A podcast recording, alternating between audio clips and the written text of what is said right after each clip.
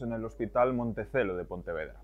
Era la única superviviente del accidente de Monbus en la Nochebuena del año pasado, que cubría un autobús que cubría la ruta entre Lugo y Vigo y que se despeñó en la Nacional 541 a la altura de Pedre. Hoy hablamos con ella antes de su declaración en el proceso judicial abierto por el siniestro. González nos cuenta su historia después de un accidente que le dejó múltiples secuelas. Con este tema abrimos las páginas del periódico de hoy, pero hay más asuntos de actualidad. El saneamiento del Barbaña, por ejemplo, que vuelve a encallar. El gobierno avanza que queda suspendida la tramitación ambiental de este proyecto que debería reunir 30 millones de euros de inversión, pero que se encuentra estancado. Nos lo cuenta Brais Iglesias.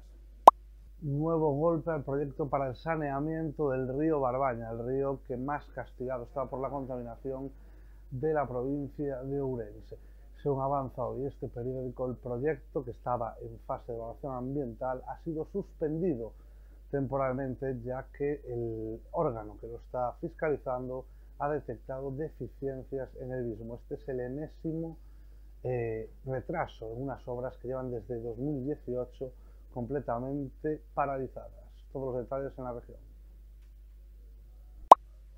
Más temas. Nueva polémica en la universidad. El campus tendrá que compartir el título de Ingeniería Agraria con Lugo.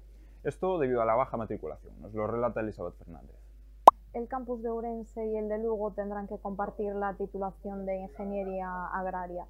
Esta decisión viene dada por la Junta de Galicia que tiende a que aquellos grados que están duplicados en los campus gallegos se fusionen y compartan docencia. Por el momento hay malestar en la Facultad de Ciencias de Ourense. Otros asuntos. La Junta acaba de declarar cinco nuevos casos de enfermedad hemorrágica epizootica, conocida como el COVID de las vacas.